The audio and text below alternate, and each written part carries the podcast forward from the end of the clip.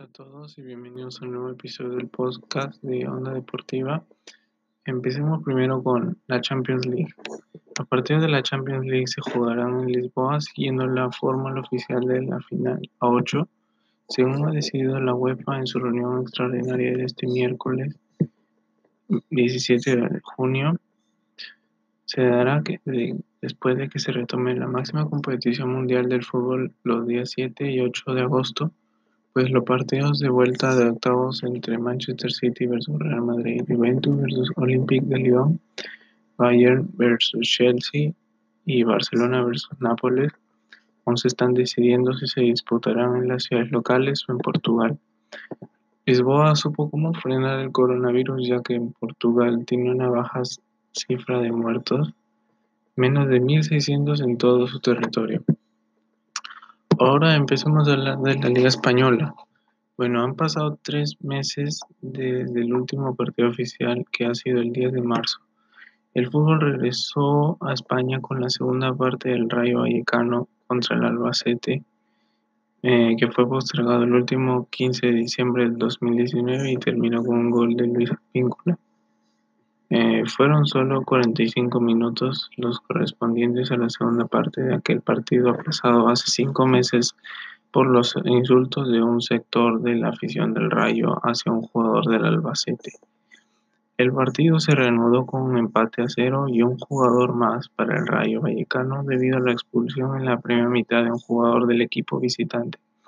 El entrenador del Rayo Vallecano, Paco Gémez, Optó por una línea defensiva de cinco jugadores para dejar mucho espacio por las bandas a los carrileros, sobre todo a Luis Advíncula, que fue el primero en probar suerte con un disparo que se marchó alto a los cuatro minutos. Mm, bueno, pues para finalizar, eh, hablemos de la Bundesliga. La primera liga de Europa que regresó tras el, el parón por la pandemia del coronavirus ya tiene un vencedor el Bayern Múnich, que se consagró campeón hoy, eh, por octava vez consecutiva de la Bundesliga de Alemania, tras derrotar al, al Werder Bremen de Claudio Pizarro por 0-1 en el marco de la fecha 32 del certamen, con dos por disputarse todavía. El único tanto del juego y, y que le dio el título al Bayern lo hizo el polaco Robert Lewandowski los 43 minutos del primer tiempo, luego de dominar la pelota con el pecho y definir con una media vuelta. Además, en el equipo bávaro se fue expulsado el canadiense Alphonse Davis a los 33 minutos del segundo tiempo. Bueno, hasta aquí llegamos a este episodio del podcast. Gracias.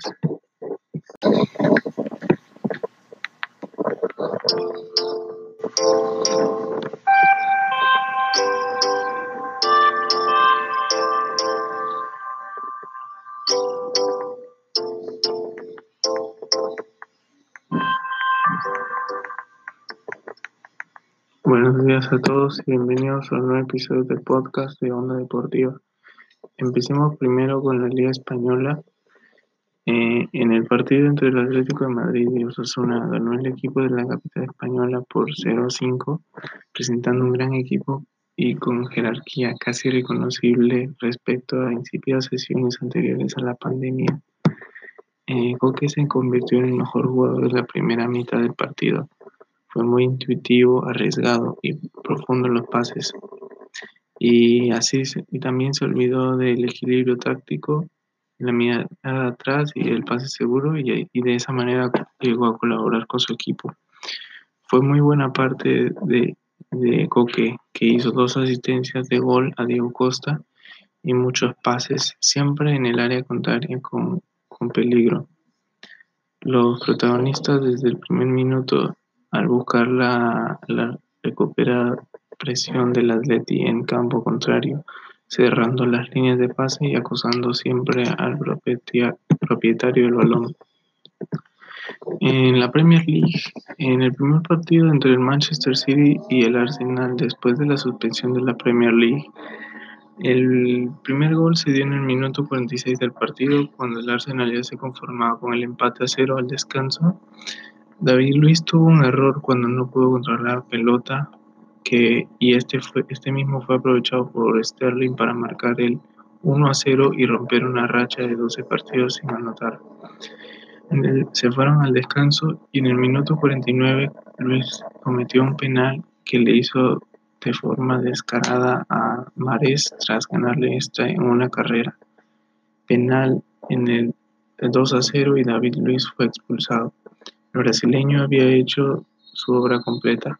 Es verdad que antes del error de David, el Arsenal ya se merecía ir perdiendo, pues el meta alemán Leno salvó al Arsenal hasta en tres ocasiones, con David Silva y Mares fallando varios goles, pero el Arsenal sobrevivió, aunque no el mal partido de David Luiz.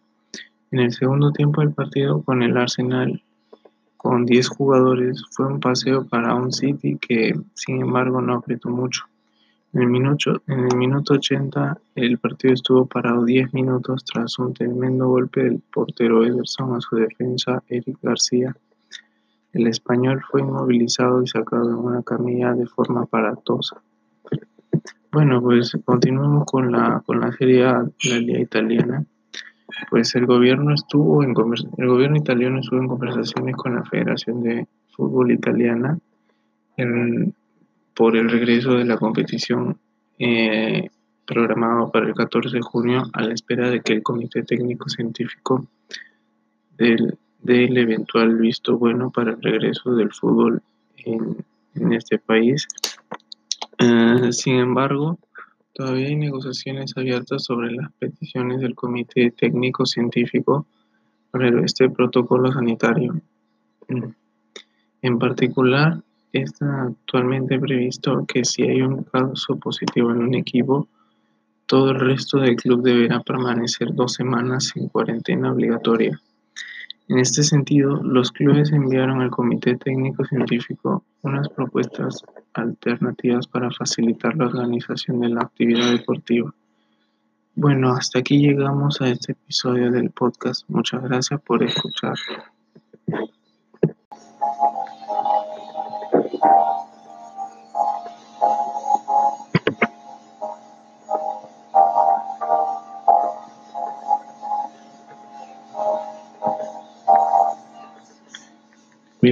A todos a un nuevo episodio del podcast de Sintonía Deportiva. Comencemos con, nuestros temas del día de hoy. Eh, vamos a hablar del Liverpool, que se programó campeón este jueves de la Premier League de fútbol en Inglaterra por primera vez después de 30 años. El Liverpool es campeón ya seguro antes de la final de temporada tras la derrota de este jueves de Manchester City que era su principal perseguidor en la clasificación. Es el título número 19 de los Reds, pero el primero desde la temporada 1989-90. A pesar de la espera de tres meses en los que la liga estuvo parada por el coronavirus, las autoridades pidieron a los fans que no salgan a la calle a celebrar. El equipo dirigido por Jürgen Klopp incluso temía de que el título quedara vacante por la pandemia el torneo regresó y era cuestión de tiempo que llegara el título dada la amplia ventaja de los Reds sobre el Manchester City. El campeonato se definió tras el título del miércoles eh, por 4-0 ante el Crystal Palace y la derrota del City este jueves frente al Chelsea por 2-1. El club no podrá celebrar con sus fans de forma tradicional ya que el siguiente encuentro en casa será el 5 de julio y como todos los encuentros desde el regreso de la pandemia serán a puerta cerrada. Ganar la Premier League era el gran objetivo de un club que la pasada temporada ganó la Champions, pero al, que se le resistía la, corona del, del campeonato inglés, donde había reinado 11 veces entre 1973 y 1990. El equipo rojo aún podría superar los 100 puntos en una temporada y superar así la marca histórica del Manchester City.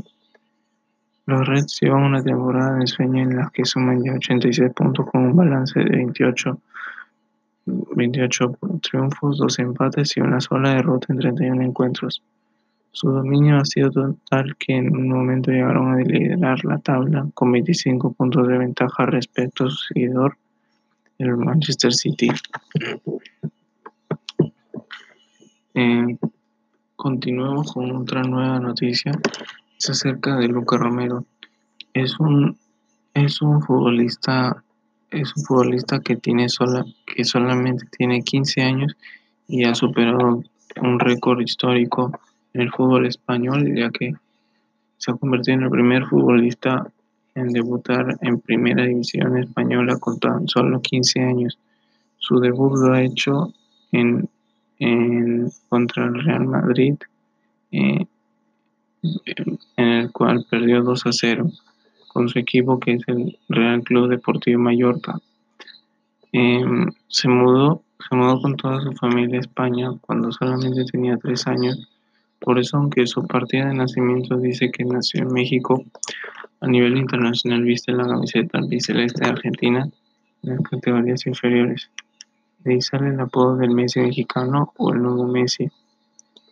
Romero necesita necesitó un permiso especial de la liga para poder jugar un partido profesional con tan solo 15 años.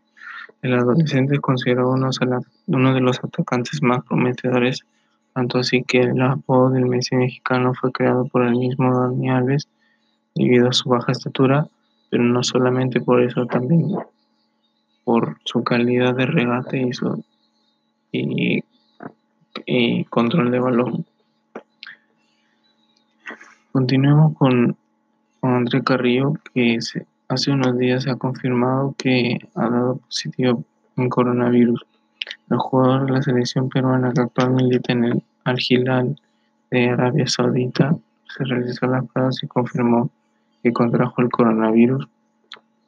Los medios locales han informado de la noticia y aseguran que se encuentra realizando cuarentena desde hace 10 días. Cuando le informaron el resultado, sin embargo, las mismas fuentes aseguran que su estado de salud es bueno y no tiene riesgos, siendo los protocolos de Carrillo se irán cerrados en casa y se harán pruebas de manera periódica una vez se determine que se haya superado la enfermedad para, eh, poder volver a hacer su vida normal.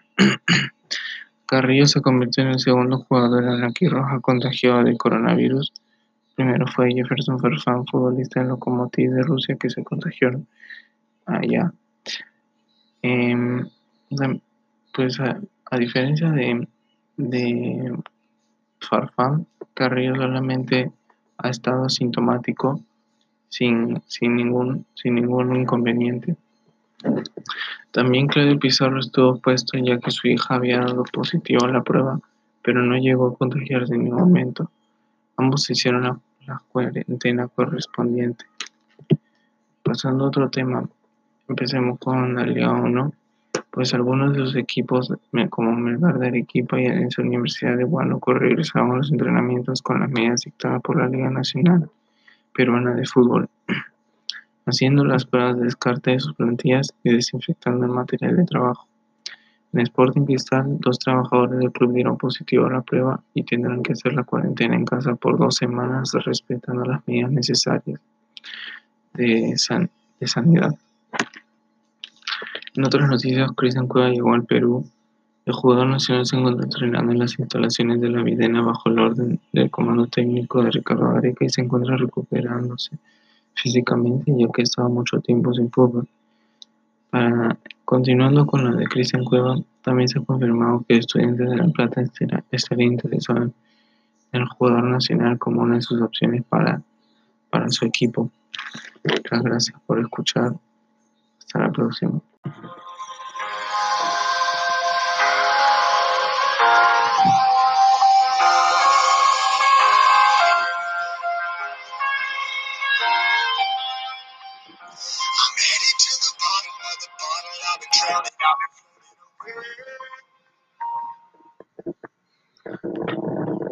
Bienvenidos a todos a un nuevo episodio del podcast de, de Onda Deportiva.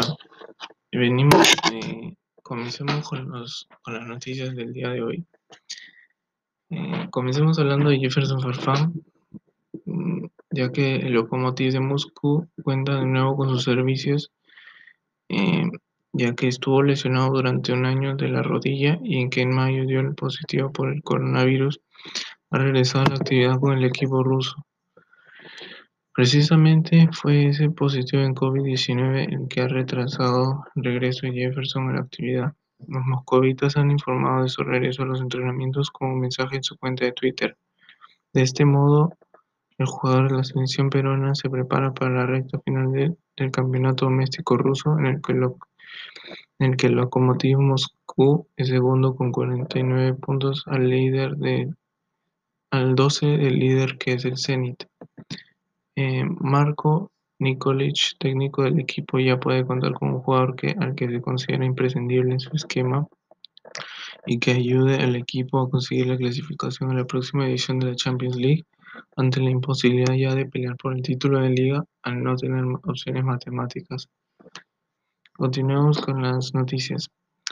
Eh, la Liga 1 Movistar tiene previsto su regreso a partir del próximo mes de agosto y lo hará bajo el cumplimiento de todas las medidas de seguridad, cumpliendo con todos los protocolos sanitarios y con todos los partidos disputados en Lima, la capital del país. Desde la Federación Peruana de Fútbol se propuso jugar en Lima con el objetivo de que en la capital será más fácil de tener todo bajo control.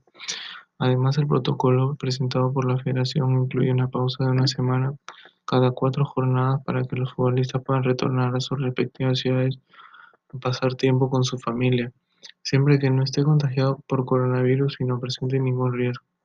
Sin embargo, Comebol no ha dado respuesta por el momento a este escenario sobre la posibilidad de hacer lo mismo con la sede de los partidos. De esta manera queda la duda sobre si el partido de la Copa Libertadores entre Binacional y River Plate se jugaría en Juliaca, a 3.800 metros de altura sobre el nivel del mar, o sobre si, se cambiará la sede algo que sería, algo que sería conveniente para el equipo argentino, ya que jugar en altura supone un inconveniente para todos los equipos que no están acostumbrados a jugar en esas condiciones, como es el caso del plantel de Río de la Plata. Binacional y River juegan en esta edición de la Copa Libertadores donde comparten el grupo D junto con Sao Paulo y el Edu de Quito. El primer enfrentamiento directo entre ambos clubes acabó con un resultado 8-0 para el Millonario. Eh, con, las noticias y esta es acerca de Miel Troco, que podría cambiar de club en el próximo mercado de fichajes. El lateral nacional está en la mira de dos clubes griegos, que son el Pau Salónica y Olympiacos, según la información que llega desde Francia. El lateral de la selección peruana que llegó al San Etienne en junio del año pasado una oferta concreta del Olympiacos. Hasta que no haya novedades sobre su futuro, Miguel Troco sigue entrenando con el San Etienne, equipo con el que tiene contrato hasta el 2023. En la, en la temporada pasada jugó 19 partidos de los 28 cotejos que se jugó en la liga, marcó un gol y hizo dos asistencias. El partido más cercano que tendrá que jugar San Etienne eh, será la final de la Copa de Francia el próximo 24 de julio. Su rival va a ser el PSG. Em, piensan jugar el partido con un público, pero con un aforo más reducido. Hasta la fecha solo han sido autorizadas 5.000 ah, espectadores. En tanto, el inicio de la liga está fijado para el 21 de agosto. Continuemos con la Champions y de su renovación de esta competición pues el plan de la UEFA por disputar los partidos restantes de la Champions League en campo neutral en los estadios de Oporto y Guimarães en Portugal parece que no se va a dar. A, a partir de cuartos ya está planificado que se hará todo en Lisboa. A pesar de la pandemia por el COVID-19, hay equipos como el Barcelona y el Manchester City que quieren disputar los partidos que les corresponde como local en el Camp Nou y en el Etihad Stadium respectivamente. Así se espera que la organización del torneo anuncie formalmente que los partidos no se disputarán en torneo neutral en el sorteo, en el sorteo del viernes en Nyon, Suiza. La idea de la organización era jugar los cuatro partidos que restan para cerrar los octavos de final y el resto del certamen, que serán los partidos de cuartos, semis y la final en Portugal y a partido único. Sin embargo, el City y el Barça han presionado mucho para jugar en sus respectivos estadios de local y así evitar darle alguna chance al Real Madrid jugando en campo neutral. Los estadios designados por la UEFA para los cuatro partidos de octavos serán eh, el de Loporto y, y Guimaraes. El regreso de la competición europea será el 7 y el 8 de agosto, cuando se jueguen los octavos de final. Los cuartos de final serán entre el 12 y el 15 de agosto, mientras que las semifinales serán en los días 18 y 19 del mismo mes. La final será el 23 de agosto en el Estadio da Luz de la ciudad de Lisboa. Hablemos un poco de la Liga Española. El lunes fue la noche de Lucas Ocampos en el Sevilla. El argentino lo ha hecho todo, incluyendo terminar hasta terminar de jugar como arquero con una tajada clave en el último minuto para preservar la victoria del equipo hispalense ante el Eibar. Victoria que sabe a Champions porque con la derrota ante la derrota del Villarreal ante el Barcelona, el Sevilla tiene seis puntos de ventaja en la lucha por el cuarto lugar y fue gracias a Ocampos. El partido no fue nada sencillo, el Sevilla tenía el balón, pero solo tuvo dos acciones de peligro en la primera parte y ambas llegaron sobre el final. Para la segunda parte apareció Campos para abrir el marcador del 56. No lograron ampliar la ventaja y el Eibar inclinó la cancha en busca del punto que prácticamente les asegurará la salvación del descenso. En los minutos de adición, el remate de Quique fue el poste y en esa jugada Paclic sufrió una lesión de rodilla que le impide continuar. Sin cambios, Ocampos tomó la indumentaria y los guantes y se puso bajo los postes para, para dos balones al área del Eibar. Dimitrovic intentó tras una serie de rebotes y Ocampos lo bloqueó con el cuerpo, tras lo cual le quedó de Blasis. Pero la defensa sacó en la línea para mantener el 1-0. Terminemos, eh, terminemos con el Werder Bremen Claudio Pizarro. Aunque este no jugó en, en ese segundo encuentro, Claudio Pizarro puede retirarse tranquilo ya que el Werder Bremen, equipo con el que debutó en el fútbol alemán hace 21 años, se queda en la primera división. Los lagartos seguirán jugando en la próxima temporada en la Bundesliga tras empatar 2 a 2 con el Heidenheim en el Void Arena. El empate del Werder Bremen fue suficiente para que el histórico club permanezca en la élite del fútbol alemán, ya que los goles de visita valían el doble. Al contrario del partido de ida disputado el pasado jueves y que acabó sin goles, el encuentro de vuelta tuvo goles y emoción, sobre todo en los minutos finales. La permanencia parecía al alcance del Werder Bremen hasta que, hasta que a falta de cinco minutos para el final eh, el empate llegó para el equipo modesto equipo del Heidenheim. Otro gol del Heidenheim hubiese supuesto el descenso del Werder Bremen, que, juega en la Bundesliga ininterrumpidamente desde 1981, pero el sueco Ludwig Augustinsson, culminando una rápida contra el descuento, acabó definitivamente con el sueño del Heidenheim, que pudo empatar el partido con un penal transformado por clandestine, pero sin tiempo para más. Gracias a todos por escucharnos y hasta la próxima.